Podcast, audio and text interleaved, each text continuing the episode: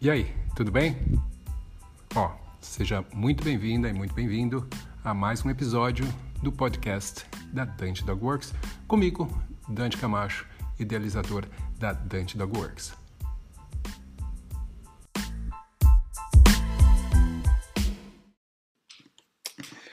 Bom dia, fala galera mal condicionada, tudo bem? Bom, domingão eu tô aqui hoje para mais um cão com sono e o assunto de hoje é linguagem canina, linguagem e comunicação canina, o idioma dos cães. Por que, que é tão importante a gente aprender sobre isso?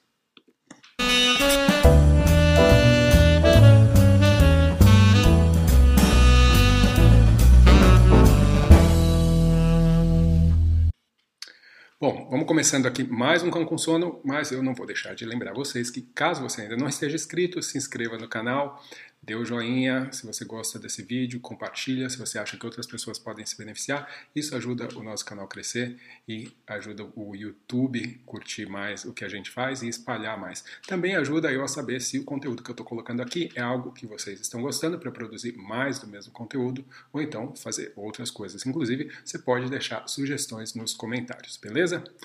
Bom, hoje a gente vai falar sobre comunicação, linguagem e comunicação dos cães uh, o que eu gosto de chamar de idioma dos cães. Por que, que eu gosto de chamar disso? Porque ajuda a gente a tentar a, a conseguir perceber o quão crucial é a gente aprender a linguagem dos cães, especialmente, na verdade, para todo mundo, né? Donos de cães, todo mundo que convive com cães deveria entender um pouquinho mais sobre a linguagem deles. O problema é que, especialmente no geral, para donos de cães, existe uma, muitos mitos, na verdade. E quando a gente pensa em, em, ajudar essas pessoas a entender, a gente na verdade tem que tentar apagar um monte de coisas que essas pessoas já imaginam saber sobre a linguagem dos cães e aí tentar ensinar novas coisas que muitas vezes não fazem tanto sentido. Entender a linguagem dos cães é sim igual a gente aprender um novo idioma, tá? O que a gente, ah, a forma que a gente entende não pode ser da mesma forma que a gente entende o, que, o idioma que nós falamos, né? seja a linguagem física ou a linguagem verbal. Obviamente que os cães não falam como nós, mas obviamente eles têm também vocalizações. Mas primariamente a comunicação deles vai ser física e muitas vezes a gente acaba interpretando essa comunicação física de uma forma errada também. Tá? Algumas coisas parecem óbvias, né? Então, por exemplo, quando o cachorro está com muito medo, as pessoas, a maioria das vezes, conseguem reconhecer. A maioria das vezes também as pessoas não sabem como lidar com isso. É interessante. A, a gente tem uma, um, um, certo problema aí, que quando a gente, um cachorro, por exemplo, está com muito medo, a gente, ou não, não digo todo mundo, obviamente, mas é muito comum que as pessoas não levem esse sentimento do cão tão a sério. Não reajam de uma forma que reagiriam, por exemplo, se fosse uma outra pessoa morrendo de medo. Né? Então, é óbvio que muitas vezes a gente uh, age né, dando menos valor ao que o outro está sentindo. Por quê? Porque nós não sentimos aquilo. Então, por exemplo, se a minha irmã que é, isso é um fato real, né? Se a minha irmã ela tem muito medo de barata, eu não tenho. Então eu não consigo, né? Quando ela está morrendo de medo lá, gritando, eu não consigo uh, sentir aquilo mesmo que ela tá, a mesma coisa que ela está sentindo. Então o que eu tenho que fazer é conseguir ter empatia. Isso é uma das coisas principais quando a gente está tentando lidar com, especialmente com o sentimento de medo dos cães. A gente tem que ter empatia, tem que se colocar no lugar do outro indivíduo para a gente conseguir, talvez, ter uma melhor uh, uh, perspectiva, talvez seja a palavra, do que a outra pessoa está sentindo. E no caso dos cães também. Os cães não conseguem falar, explicar, mas eles conseguem demonstrar fisicamente. E lembra, o que o outro está sentindo é sempre baseado, o que o outro está mostrando, a forma que o outro está agindo, é sempre baseado no ponto de vista dele, não do seu. É sempre do ponto de vista dele, do cão. Tá? Eu vejo realmente que a, a linguagem corporal dos cães, a comunicação, uh, deveria ser ou é a primeira coisa que a gente deveria começar a aprender e é a coisa mais importante. Né? Deveria ser a primeira coisa e é a coisa mais importante para quem quer que seja que vai trabalhar com cães. Seja você um tosador, seja você um passeador, um dono de pet shop, quem trabalha em lojas, uh, se você é cuidador, se você, obviamente, se você é adestrador de cães, você tem que aprender sobre linguagem de cães, linguagem e a comunicação deles e como que isso se conecta à ideia das emoções que os cães estão sentindo. Obviamente que as emoções que os cães estão sentindo vão ditar a forma que a gente vai lidar com eles, a forma que a gente vai trabalhar com eles também. Então, um, fica aí a dica, né? Linguagem e comunicação provavelmente seria a primeira coisa que a gente deveria aprender aí. Uh, e, e, é uma coisa contínua, já que não é o nosso idioma, é uma coisa contínua. A gente vai aprendendo e continua aprendendo e praticando para se tornar cada vez mais fluente nisso. E o que, que eu quero dizer fluente? Fluente é você conseguir uh, observar cães interagindo entre eles, interagindo com pessoas, interagindo com você e conseguir ao mesmo tempo que você está interagindo, observando, já conseguir fazer interpretações da linguagem dos cães. Isso é bastante difícil, requer bastante prática. Tá? Muito mais fácil você depois ver um vídeo ou ver uma foto para você conseguir fazer isso. Uh, mas na hora realmente é bastante difícil, é algo que leva prática. Então a gente tem que, o máximo possível, uh, manter isso constante, né? Esse, essa observação constante. Eu costumo dizer que quando você realmente começa a aprender sobre linguagem, você, tem coisas que você não consegue mais deixar de ver. Né? Você começa a ver algumas coisas, elas uh, parecem cada vez mais óbvias, e de certo modo tem algumas coisas que você até que são até passam a ser um pouco tristes, vamos dizer assim. Porque às vezes você achava, ah, o cachorro faz isso porque ele me ama, ou o cachorro faz isso porque ele gosta do outro, ou porque ele quer brincar. Né? E daí depois, quando você aprende a analisar a, a linguagem, você começa a ver que não é bem assim, né? não é exatamente isso que você está pensando. Então perde um pouco aquela, aquele glamour, aquela beleza, aquela fofura de algumas coisas das interações dos cães. Então, uh, mas fazer o quê? É uma, mas uma vez que você começa, se você entrar nisso, uma vez que você começou a entender, uh, e fazer uh, observações e interpretações baseadas realmente no que você está vendo e não no que você está imaginando, daí uh, realmente é difícil mais para frente você voltar a ter aquela visão antiga, né, onde quando você não sabia. Então, mas pensa que a questão da linguagem dos cães é exatamente como se fosse um idioma para a gente e para uma outra pessoa. Então, se você agora vamos nos colocar na posição do cão, você fala um idioma e ninguém te entende, é realmente muito frustrante. E o que você acha que vai começar a acontecer se você fala, fala, fala e ninguém te entende? Você provavelmente vai deixar de falar, vai deixar de mostrar, no caso do cão, a, a sua comunicação natural, vai começar a mostrar comunicações que sejam mais eficientes. Você se adapta Tá? Então, se você fala, fala, fala e ninguém ouve, mas daí num dia você grita e daí te ouvem, então você vai começar a gritar, você vai deixar de falar. Então isso acontece muito dentro da comunicação dos cães, seja entre eles, seja conosco também. Então muitas vezes os cães eles deixam de usar a linguagem natural deles uh, porque outras formas de, de, comunicação acabam sendo mais eficientes e como cães são inteligentes eles acabam aprendendo isso. Mas nem sempre essa comunicação uh, que eles utilizam, que eles passam a utilizar, é algo que é legal, é algo que uh, faz sentido para a vida que a gente tem com os cães muitas vezes é algo que passa a ser exagerado. Às vezes, por exemplo, um comportamento de agressividade passa a ser o que eles aprendem que é a única coisa que funciona. Então, isso, obviamente, na maioria dos casos, não é algo que a gente uh, quer no nosso dia a dia com os cães. Então, ficar atento uh, à linguagem dos cães faz com que eles utilizem mais a linguagem apropriada e menos a linguagem que eles são forçados a, a, a aprender para conseguir resultados no meio onde eles vivem. A linguagem natural dos cães, ela tende a ser menos conflitiva, tá? A linguagem, na verdade, ela tem essa função, né? A gente aprende a se comunicar e isso faz com que a gente precise brigar menos, porque a gente consegue conversar, a gente consegue se entender, a gente consegue respeitar o ponto de vista do outro, tá? Quanto menos comunicação, maior a chance de agressividade. Tá? Agora, não ser entendido é uma coisa que é bastante frustrante, tá? E pode levar a consequências ruins como ah, você não querer mais interagir, você ficar mais ah, passivo nas situações, você tentar buscar formas mais exageradas para ser ouvido, isso tudo são consequências. Mas também tem o caso de você não entender o que o outro está falando.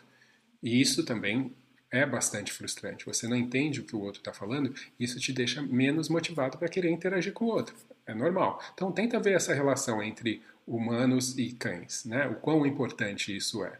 Né? Quanto menos o cão sente que ele é pouco entendido, menos ele vai confiar em você, menos ele vai querer interagir né? ou, ou seguir as coisas que você está falando, porque não faz tanto sentido. Né?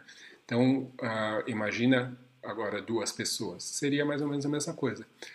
Você uh, vai facilitar muito a comunicação com o cão quanto mais você entender a comunicação dele e quanto mais você conseguir uh, se comunicar também, né? expressar de forma que seja clara para o cachorro. Tá? Então, óbvio que a gente pode também ensinar formas de, de comunicarmos, né? através de, de, treinos, mostrar para o cão que existem formas que você consegue uh, uh, ensinar coisas para ele, sim, sem problema. Mas existe também aquela comunicação natural que a gente tem que entender. Né? Então, uma das coisas mais comuns que as pessoas gostam de fazer é, por exemplo, abraçar cachorro. Naturalmente, a maioria dos cachorros não gosta disso, não é algo que é natural para os cães. Eles podem aprender a aceitar, a maioria aprende a aceitar, a tolerar. Eles podem aprender a gostar? Alguns sim podem aprender a gostar, depende de como ele vai ser uh, treinado, né? Ou adaptado a isso, né? fazer com que isso se torne algo que ele acha agradável. Tem alguns que gostam disso? Tem alguns que gostam disso, mas é uma minoria, certo? Se você for pensar no geral. A maioria aprende a gostar disso, certo? Ao longo do convívio com as pessoas. Faz associações positivas e acaba aprendendo a gostar disso. Mas não é o natural. Por que, que eu sei que isso não é o natural? Porque a não ser que estejam brincando, cães, quando eles pulam um em cima do outro, agarra com as patas o outro, é um sinal de bastante agressividade. Ou um cão, porque por mais que cães sejam animais que são predadores, eles não estão no topo da cadeia alimentar, então eles também são presa. Então, quando que você sente alguém te agarrando em volta? Quando você está sendo abatido, né? Vem um leão a 11 pulos em cima de você, né? Então não é normal. Instintivamente, isso é algo que eles vão tentar evitar. Então, a gente tem que lembrar que isso também passa e as nossas ações, nossas reações com os cães tem que ter uma, uh, tem que levar isso em consideração, tem que avaliar isso, tá? Um, quando a gente pensa em linguagem, uma coisa que as pessoas sempre perguntam, e que é uma questão bastante interessante, é se a linguagem dos cães é algo que eles já nascem com aquilo, né, a habilidade de se comunicar e de entender a linguagem dos outros, ou se é algo que eles aprendem ao longo da vida. Né? Então, isso é bastante interessante. O que acontece? Um, quando você tem, e para a gente conseguir meio que identificar isso, né? Quando você tem, vamos supor, um filhote, porque muita gente fala, ah, ele precisa aprender com os irmãos, ele precisa não sei o que, ah, senão ele vai ter problemas depois na vida dele e tudo mais. Ah, quando um cão ah, é, por exemplo, nasceu e é o único, um filhote único, né? Não tem outros, ou os outros morrem no, no parto, o que, que acontece com esse filhote? Ele vai ser problemático, ele nunca vai aprender a se comunicar ou a entender outros cães? Será? Né? Ah, mesmo ele convivendo ou não com a mãe, a linguagem, que ele faz com os irmãos e faz com a mãe é muito diferente. Né? Não é a mesma coisa. Então, será que esses animais eles estão fadados a nunca conseguirem se comunicar com os outros, com outros animais? Se você for buscar exemplos disso, você vai ver que não, que a maioria deles consegue sim aprender. Tá? Agora, o que, que acontece? Existem reações que são naturais dos cães que são inerentes dos cães. Como, por exemplo, se um cachorro está com medo, a linguagem corporal dele de medo, ela independe dele ter convivido com os irmãos dele, dele ter nascido, a mãe morreu e ele viveu com gente a vida inteira. Ele sempre vai reagir da mesma forma. Quando ele está com medo, você vai ver uma linguagem de medo, você vai ver as orelhas para trás, você vai ver a cabeça baixar, você pode ver um corpo tremer, pode, né? São várias coisas que acontecem que são naturais. Isso o cachorro não precisa aprender. Quando ele tem uma emoção, o corpo reage. corpo reage de acordo com aquela emoção. Né? Um, a mesma coisa, quando o cachorro está relaxado, o rabo dele, quer dizer, depende da raça, né? Se não for um cão que tem a raça o rabo embaixo da, do, do, da barriga, né? O rabo muito baixo ou muito enrolado em cima das costas. Quando o cachorro está relaxado, você normalmente vai ver que a cauda está relaxada. Quando o cachorro está feliz, você vai ver um jeito específico de abanar. Não é que ele aprende a fazer isso. Né? Então, a forma com que o cão se comunica, ele expressa suas emoções, é, ela, isso não muda, tá? Porque isso independe de ter outros indivíduos ou não. Isso faz parte do que ele é. Agora, quando a gente fala de interação, se comunicar com outros indivíduos, sejam pessoas ou outros cães, aí sim isso pode né, ter uma defasagem. Mas, se o cachorro não aprendeu quando ele é filhote, ele não vai aprender mais? A minha opinião é que sim, ele vai aprender. Ele pode aprender mesmo depois de adulto.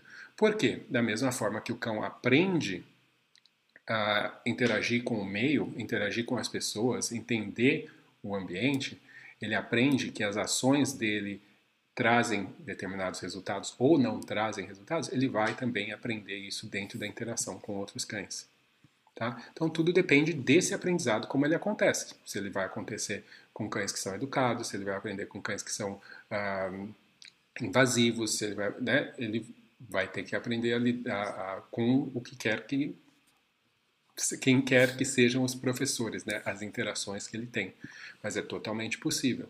Tá? Então uh, o cão, é óbvio que isso vai ter extremos, né? Quando a gente tem, por exemplo, situações onde as emoções são muito extremas, seja de ansiedade, seja de medo, seja de raiva, né?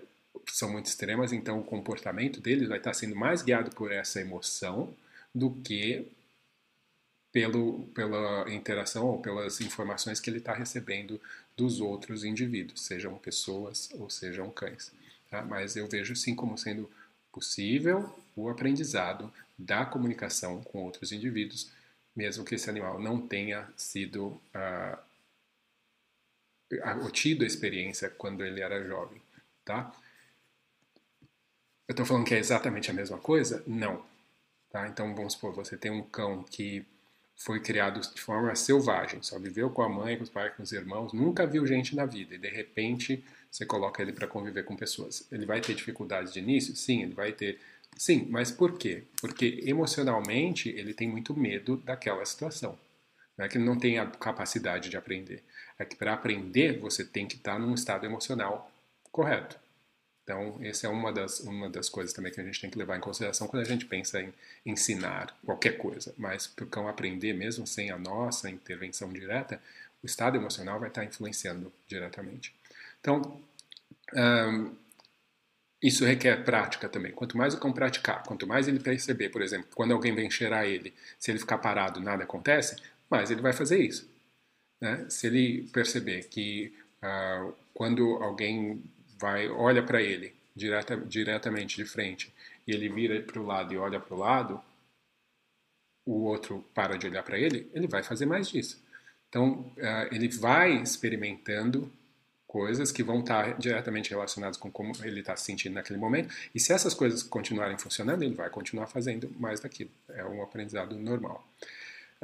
Ele precisa praticar isso, tá? Então, o ideal sempre para filhotes ou para cães que não têm muita experiência de contato social, de interação social com outros indivíduos, sejam cães ou pessoas, é sempre que seja com ah, cães que sejam mais equilibrados, cães que sejam mais educados, que entendam o respeito de, de, dessa questão de pressão social e pessoas também.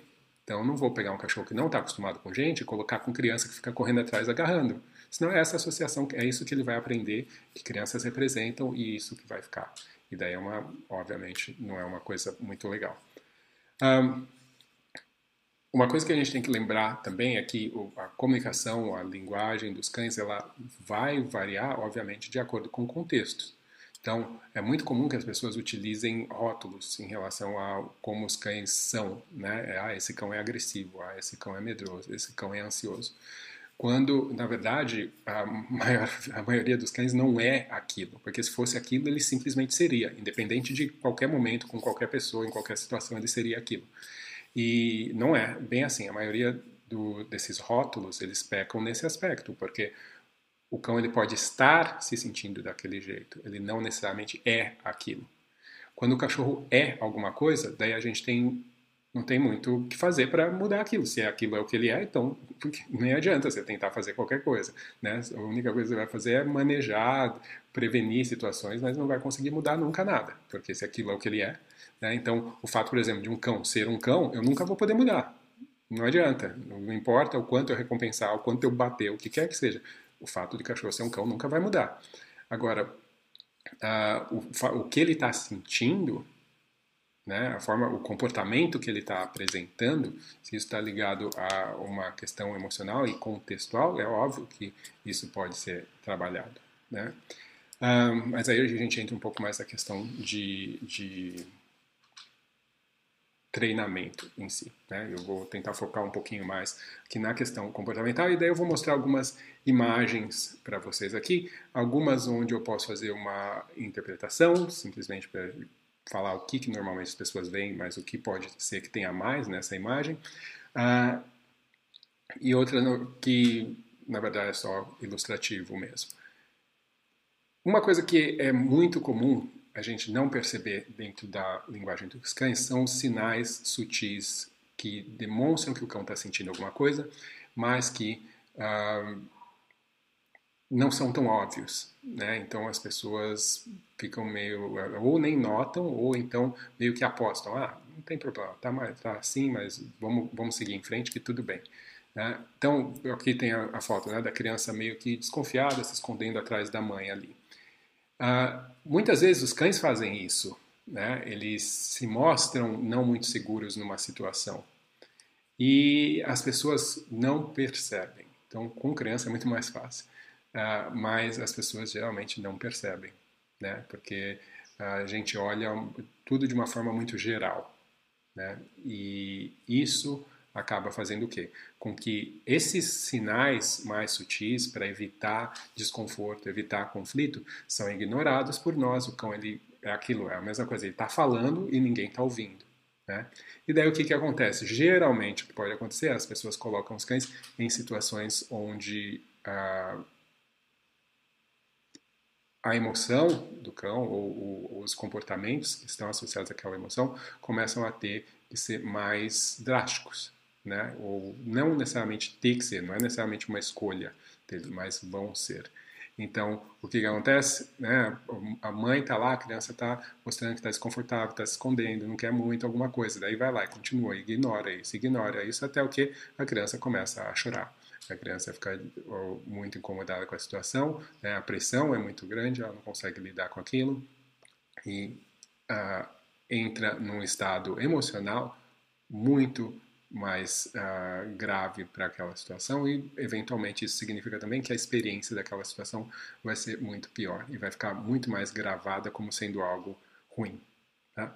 Então é muito comum que isso aconteça com as pessoas com seus cães né, coloca o cão numa situação onde uh, ele demonstra mais sutilmente, daí vai aumentando os sinais, demonstrando que não está querendo aquilo, ou que está desconfortável, ou que ele está ficando excitado demais, ou que ele está ficando com medo demais, o que quer que seja, frustrado demais. As pessoas não percebem até a hora que, pum, explode. Daí é o tentar fugir, gritar, é o tentar atacar e morder. Né? Então, essas coisas são coisas que a gente tem que levar em consideração Uh, e porque isso influencia diretamente o quanto o cachorro confia na gente. Então imagine uma criança que os pais não ouvem, né, e sempre ficam forçando ele a situação, ele vai, o que, que vai começar a acontecer? Essa criança vai se tornar defensiva e vai, obviamente, muitas vezes também nem querer sair com os pais, dependendo de onde ou de que contexto isso acontece. Né? Então a gente tem que uh, prestar atenção no quanto que a gente pode estar fazendo isso com os cães também. Aqui uma imagem simples, né? O que vai, eu vou mostrar uma outra também mais para frente que representa isso daqui. Uh, a comunicação dos cães, ela pode muito e é na maioria das vezes uh, comprometida quando os cães estão conosco. porque a maioria das vezes eles estão presos. Né? E o cachorro tem que estar preso, ele tem que estar na guia por questões de segurança. Né? Seja porque o local onde você está é um local que, é, uh, que apresenta riscos, né? perto da rua ou qualquer coisa assim. Ou também, mesmo quando a gente fala de encontrar cães se encontrando, porque você nunca sabe o comportamento do outro indivíduo. Então, só que quando se está preso, você não consegue se expressar da forma correta. Né? É a mesma, forma, a mesma coisa que, olha, vou te apresentar duas pessoas.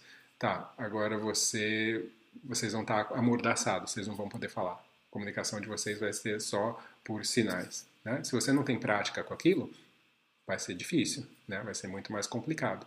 Então, quando você coloca um cão numa guia, você tira dele a possibilidade de se uh, expressar corretamente, especialmente a possibilidade dele se afastar da situação quando necessário. Essa falta de liberdade física altera muito o estado do, emocional do cachorro. Ele começa a ficar mais preocupado simplesmente pelo fato de estar usando a guia. Então, aí na imagem é muito claro, né? Um cachorro. E o que acontece? Muitas vezes a guia também faz com que a, a fisicamente o cão possa aparecer. Tem tensões diferentes do que as que ele tem. Então, um cachorro que está preso na guia e vem puxando e arrastando, né? Na direção de um outro indivíduo, de uma pessoa, de um outro cachorro, vai aparentar está agindo de uma forma muito mais intimidadora. Se ele estivesse solto, talvez ele fosse aproximar mais lentamente, ou ele fosse fazer um arco na hora de, de encontrar, e não diretamente uma coisa. Então, então, essa pressão que é causada na guia já pode gerar diversos conflitos aí nessa comunicação com os cães. Tá? Então, é muito comum isso. Agora, quando os cães estão soltos, é uma coisa geralmente mais fácil. Mas, óbvio, que tem uma questão de aprendizado também. Se o cachorro aprendeu a vida inteira só encontrar uh, preso, isso vai virar, ele vai condicionar que encontros são algo intenso, que é algo uh, que ele fica muito excitado ou agitado. Então, mesmo depois quando ele estiver solto, ele vai continuar agindo daquela forma. Não é porque tirou a guia que daí ele deixa de agir do jeito que ele aprendeu a fazer por muito tempo. Então, uh, isso é algo que tem que ser levado em consideração. Quando eu falo de nuances, por exemplo, aqui a gente tem uma, uma situação, né, onde tem dois cães e vocês veem, tem uma abordagem que ela não é frontal, né, que a gente fala que é uma abordagem de lado, então os cães não estão retinhos, um de frente para o outro. Vê que a orelha uh, de um está para trás, o cão mais alto, ele não está olhando diretamente também, ele olha um pouco de lado. Né? Então, isso é comunicação dos cães, isso é, é forma natural de abordar sem tentar ser intimidador para o outro. Isso é natural. Um, quando eu estou observando o cão se encontrar, eu vou estar tá olhando isso, porque isso me ajuda a ter uma previsibilidade maior de, de como esses, uh, essa interação vai uh, continuar. Tá? Então, mas isso também, obviamente, uh, me ensina um pouco sobre as habilidades daquele cão, ou quão confortável ele está naquela situação. Tudo isso vai ser bastante importante. A tensão muscular desses cães, se eles estão rígidos, a forma com que eles se movem, tudo isso vai estar tá sendo levado em consideração.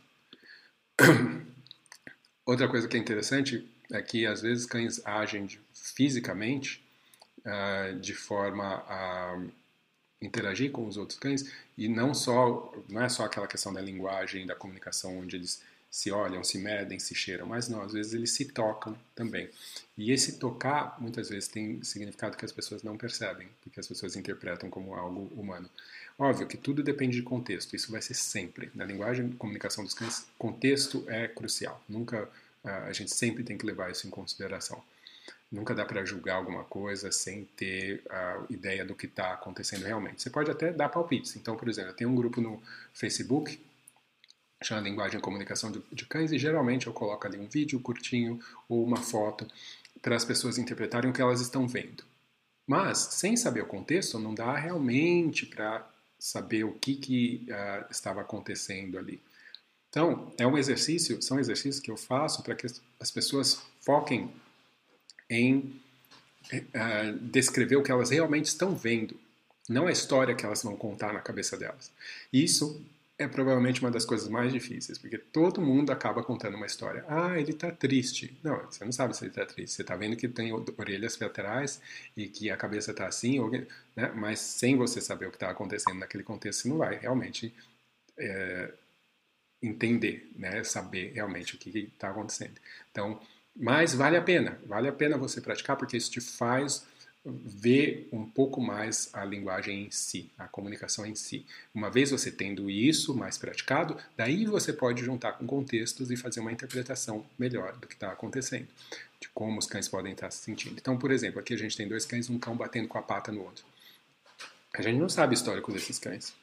A gente não sabe se isso é algo que é, eles fazem entre eles de brincadeira ou se pode ser algo, uma expressão mais agressiva na comunicação. Tá? Então, isso pode ser uma forma. Né? Da mesma forma que um cachorro pode correr e bater no outro enquanto está correndo, e pode ser parte de um momento de excitação, que eles estão brincando e tudo mais, mas pode ser uma expressão agressiva também. Então, tem uh, escalas, né? especialmente quando a gente fala de agressividade. Aqui a gente tem dois cães uh, de pé, né, assim, pata com pata, e mostrando os dentes e tudo mais, que muito bem poderia ser num momento de brincadeira. Né? Isso é comum. Quem vê cães brincando sabe que isso pode acontecer um, normalmente, muito comum. Mas pode ser também um momento de discussão aí entre os dois, né? Uh, de comunicação um pouco mais uh, agressiva, ou que a gente pode chamar de agonística também, é usado esse termo. Então, uh, quando isso acontece, a gente tem a tendência, nossa, meu Deus, os cachorros são agressivos. Não, eles estão agindo dessa forma por conta daquele contexto, por conta daquele indivíduo. Né? Tem uma série de coisas que, que é levada em consideração. Mas lembre que a comunicação ela é sempre voltada para diminuir conflito, mesmo quando ela é conflitiva. Então, o que, que isso significa? Quando eles entram em conflito, é para que não tenha conflito depois. Eles não entram porque é um prazer fazer isso e vamos continuar fazendo a vida inteira. Não, porque eles querem reduzir, certo? Então, uh, muitas vezes as discussões entre cães, isso é uma questão evolutiva mesmo, né? que a, a linguagem ela existe para que, mesmo durante conflitos, eles causem o mínimo de danos possível entre eles, né? para a sobrevivência da espécie mesmo, isso acontece. E então é muito comum que você veja mostrar de dente, rosnar e, e um pula em cima do outro, especialmente esse, essa imagem aqui, né, onde dois cães ficam em pé e pata com pata, né, e cara a cara, assim, né, e, e se rosnando e mostrando os dentes, um, é muito comum e não necessariamente significa que alguém vai sair mordido ou vai sair ferido dessa situação. Mas a intenção é que se resolva algum tipo de conflito ali uh, e depois, óbvio, isso tem, tenha que acontecer cada vez menos. Então, se isso aconteceu, pode ser que numa próxima situação menos sinais, sinais menos óbvios sejam necessários e depois menos óbvios sejam necessários. Então, essa, uh, essa ideia sempre. Um, outra, essa foto é bem bonitinha também, né? Onde a gente tem esse Greyhound. Uh, você vê com, que é um cão que normalmente tem o rabo baixo, né? Então você vê que esse rabo elevado significa que ele está bastante uh, agitado ou excitado nessa situação. E a gente tem um outro que é um Spaniel, provavelmente um Springer Spaniel, que está sentado ali. E é um sinal claro né, de, de submissão na maioria das, inter, das interações, né, quando dois cães se encontram e um senta. É um sinal ou de submissão ou de uh, o que a gente chama de apaziguamento, né, uh, de redução de estresse, que a gente chama de aumento de distância também pode ser chamado. Tem vários nomes que você pode dar. Um, ah, você vê a forma que o outro está abordando, né, com a cabeça elevada, pescoço encurvado, Isso mostra uma posição mais impositiva e o outro com as orelhas coladinhas para trás, né? Cabeça baixa. Então, um, quando a gente vê isso, você pode simplesmente ver dois cães se cheirando, ou você pode ver tudo todo esse monte de outras coisas que está acontecendo. E óbvio, a gente está uh, falando de uma foto, né? Onde a gente novamente tem que deixar, tem que ressaltar isso sempre, que a gente não está vendo o contexto, a gente não sabe, mas uh, uh, vale muito a gente continuar simplesmente observando imagens e, e, tentando fazer interpretações do que a gente consegue ver. Agora, essa é uma situação bastante uh, comum, né? A gente vê aqui um cão que está com algumas coisas na boca de tecido, parecem meias, né? E o que, que a gente vê aí? Um olhar né, para cima, assim como se alguém tivesse. Aí eu estou contando a história, né? Como se alguém tivesse ali olhando ele. E você vê o branco dos olhos do cão, você vê a boca totalmente fechada, né? Ou seja, ele segurando aqueles objetos, as orelhas um pouco para trás, né? Com a testa um pouco esticada. Um, você vê um pouquinho de tensão ali embaixo dos olhos. E o que, que isso possivelmente quer dizer? Né? Esse é um dos sinais mais uh, comuns, mais ignorados das pessoas. É o, quando o cachorro tem alguma coisa que ele valoriza e ele tem medo que alguém vá tirar dele. Né? Então, é, às vezes eles agem de forma submissa, às vezes eles flertam, eles abaixam, eles abaixam, abanam o rabo, correm para um lado, correm para o outro, põem a pata na mão da pessoa, né? tipo, ah, deixa disso e tal.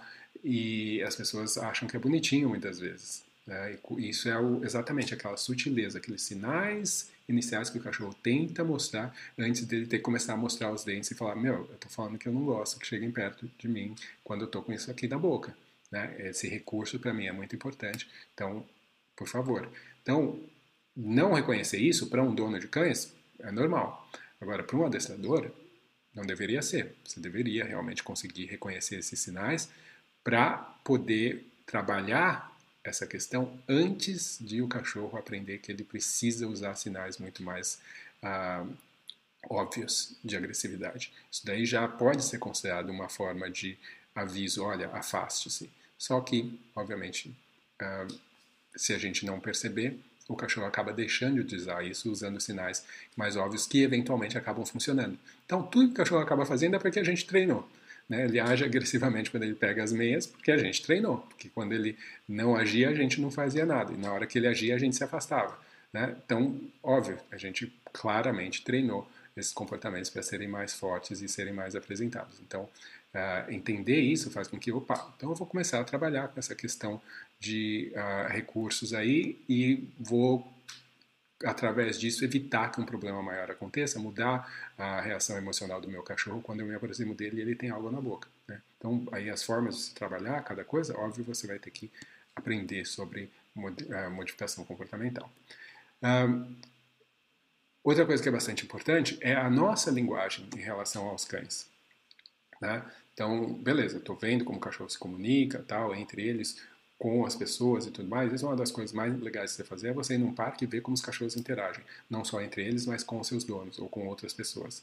Tá? É, muita gente gosta de ver cães entre eles, mas a maioria dos cães não vive com outros cães, vive com as pessoas. Então, é muito legal você começar a observar e daí começar a entender né, os três Cs. Né?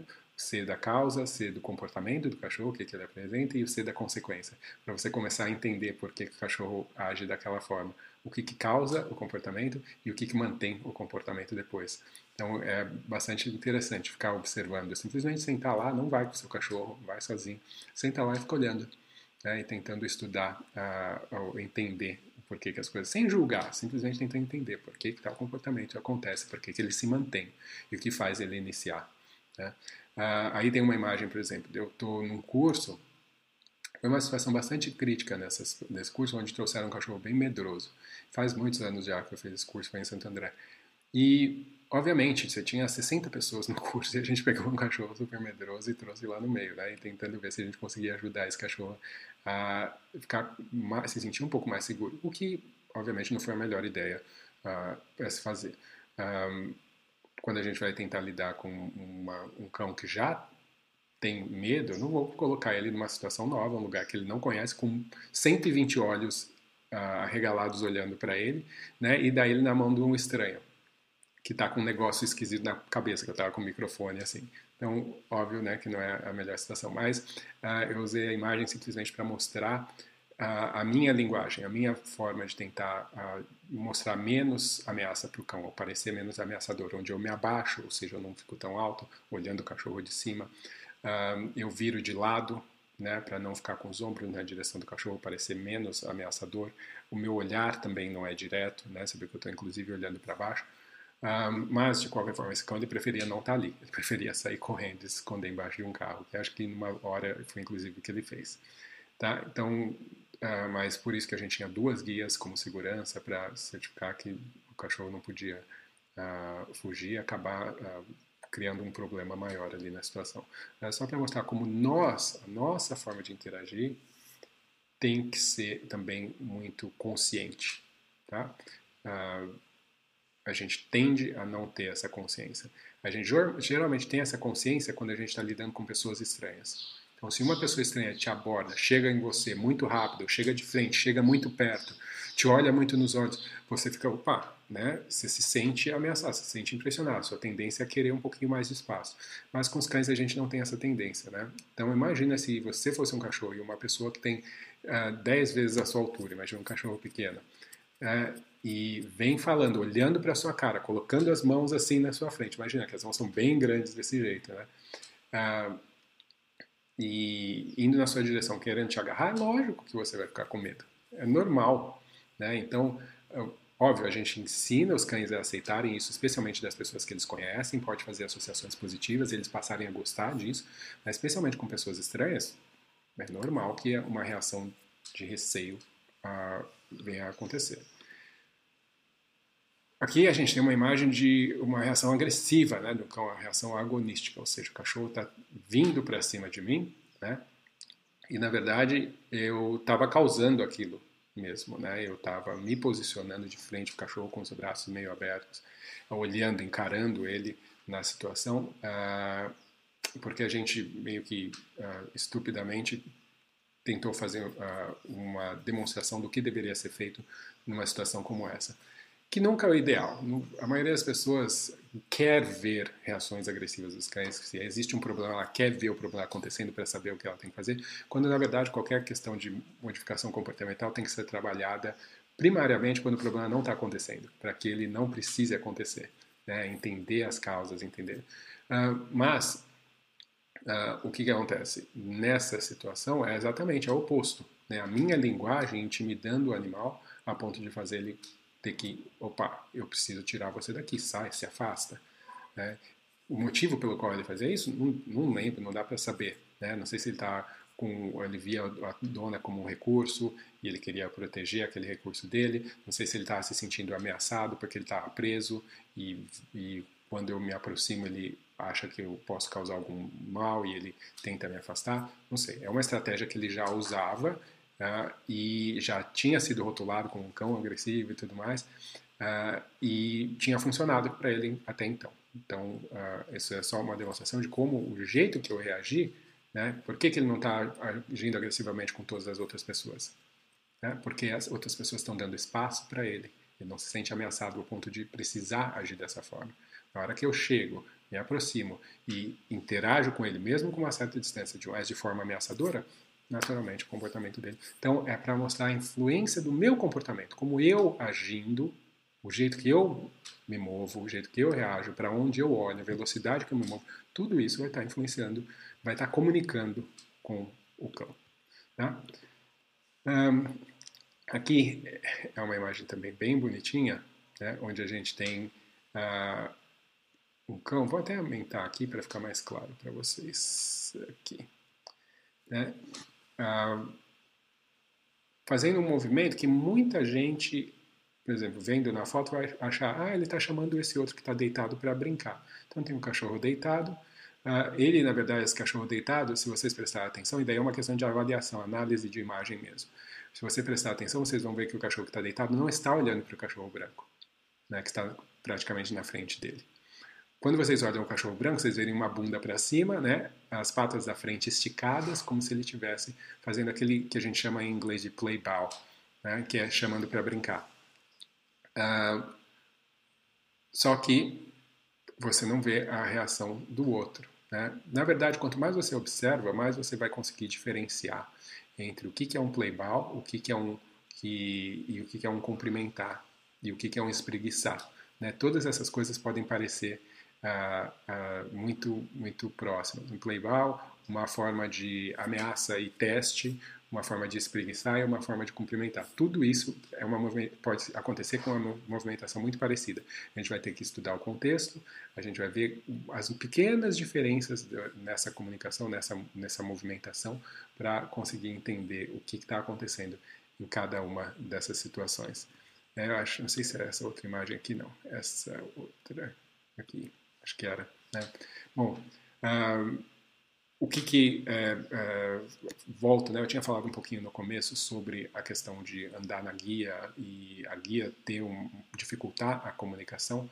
Os cães, uma coisa também que é importante é lembrar que muitas coisas que o cachorro vai fazer na guia são uh, reações físicas, né? Do cão vão ser consequência de muita frustração. Então, não é uma comunicação uh, que a maioria das vezes faz sentido se você está tentando ver como com o que, que ele está interagindo no meio. Mas faz sentido se você pensar o que é que está causando aquele estado emocional. Então, no caso, principalmente a guia pode gerar muita frustração para o cão que não sabe, uh, uh, não, não entende a ideia de andar na guia. Isso pode gerar muita frustração. Óbvio que vai depender dos contextos também. Uh, e você pode ver linguagens que você vai tentar interpretar e não necessariamente vai entender, porque não está relacionado com você ou com outro cão, está relacionado com o fato de estar tá preso. Né? Então, só você se colocar na situação e pensar, se alguém colocar você numa uh, camisa de força, você acha que você vai ficar relaxar e ficar super calmo logo de cara? Não. Se você não vê sentido para aquilo, se você vê que aquilo é um tem algum, você não está entendendo por que estão fazendo aquilo com você, a sua reação inicial é de se debater, de gritar, de tentar escapar daquilo. Né? Então, por isso que qualquer tipo de contenção física que a gente vai fazer com o cachorro, seja ela manual, abraçar, segurar, prender, colocar uma coleira, colocar uma peitoral, colocar uma guia, tudo isso tem que ser ensinado.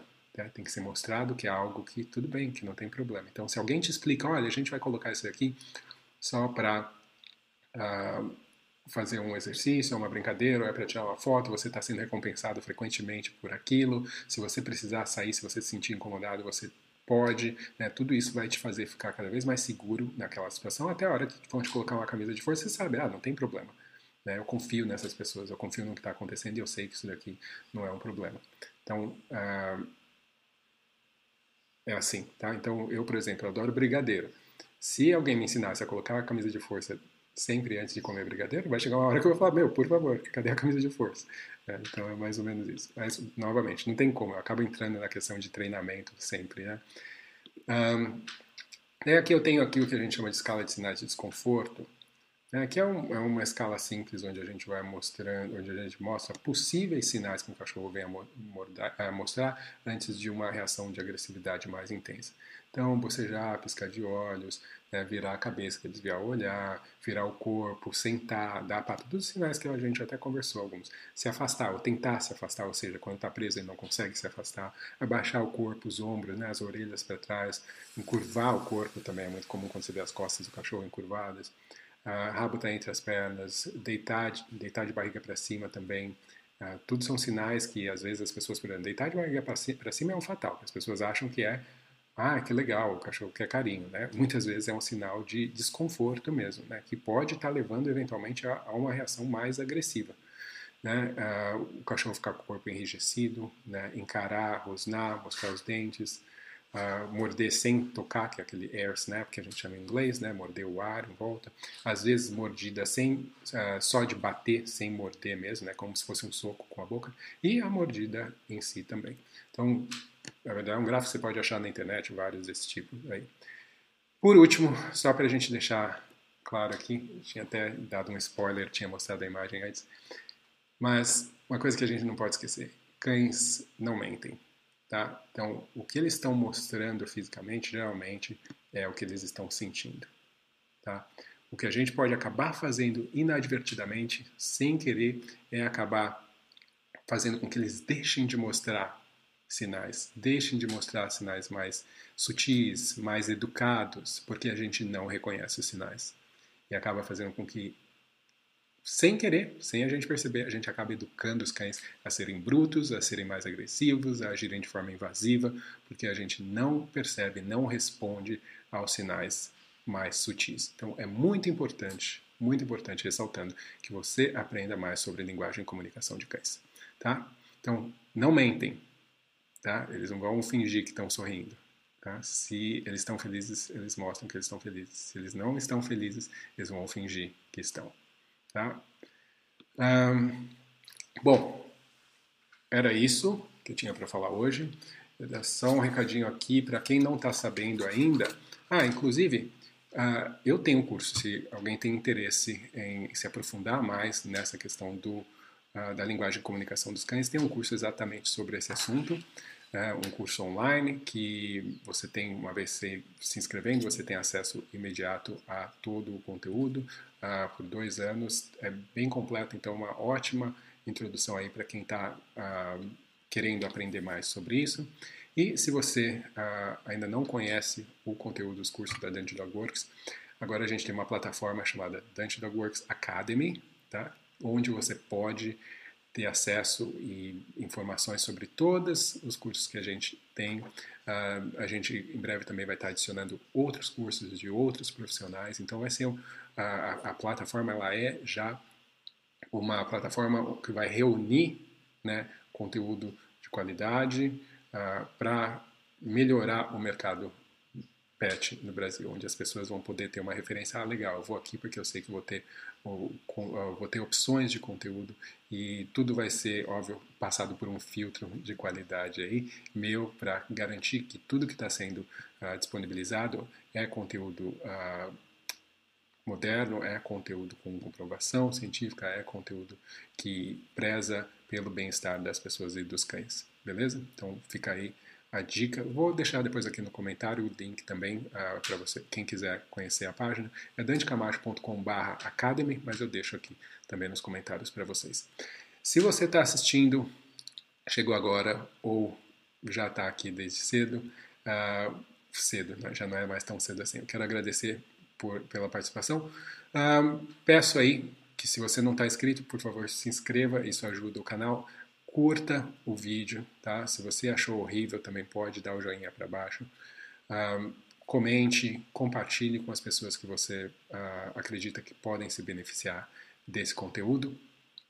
E eu vou estar tá vendo vocês aí numa próxima uh, live do Cão com Sono. Você vai ver aqui um pouquinho os comentários, né? O pessoal que entrou aqui, o Charles entrou, foi um dos primeiros a entrar. Legal. Ana, muito bom dia. Nayara. Ah, a Fabíola aqui comentando que a Jade se comunica muito com choros e vocalizações. Ah, então, realmente, isso, o fato de se comunicar com choros e vocalizações pode ser exatamente ah, algo que é mais natural de alguns cães, mas pode ser também o fato de o cachorro se comunicar de outras formas antes e a gente não notar. E daí essas comunicações sonoras, a gente perceber, reagir, então o cachorro começar a usar mais delas, né? Sem a gente perceber, a gente ah, acaba criando mais disso. Ah, muito obrigado pela aula. Clô, mosaicos, excelente. Pena, não consigo assistir sempre. Não tem problema.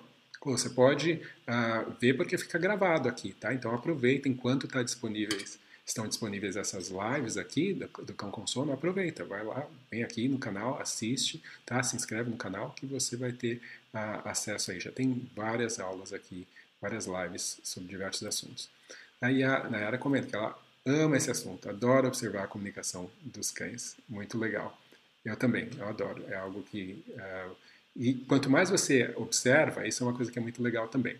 Quanto mais você observa a comunicação dos cães, linguagem corporal, né, seja com outros indivíduos caninos ou pessoas, mais você consegue enxergar isso durante o treinamento também.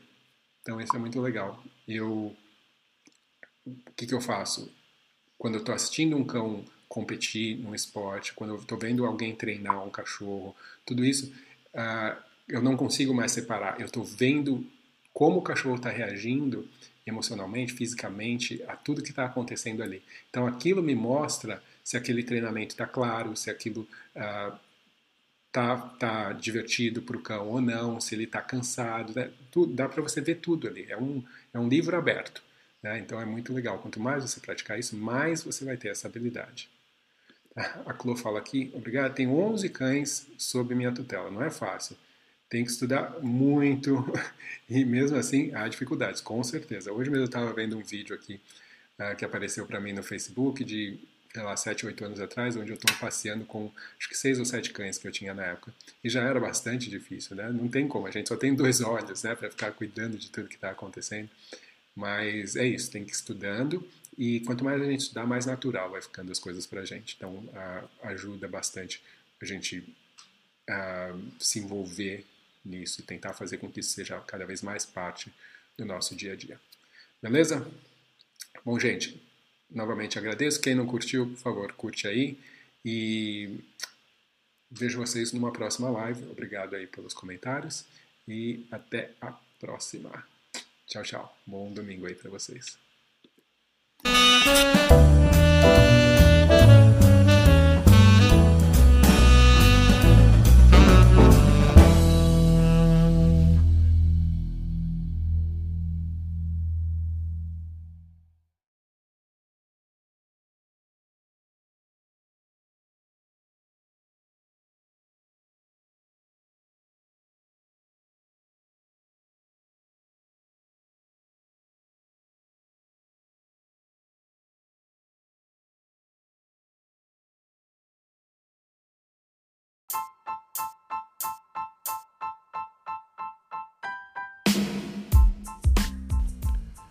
Então, pessoal, esse foi mais um episódio do podcast da Dante Dog Works.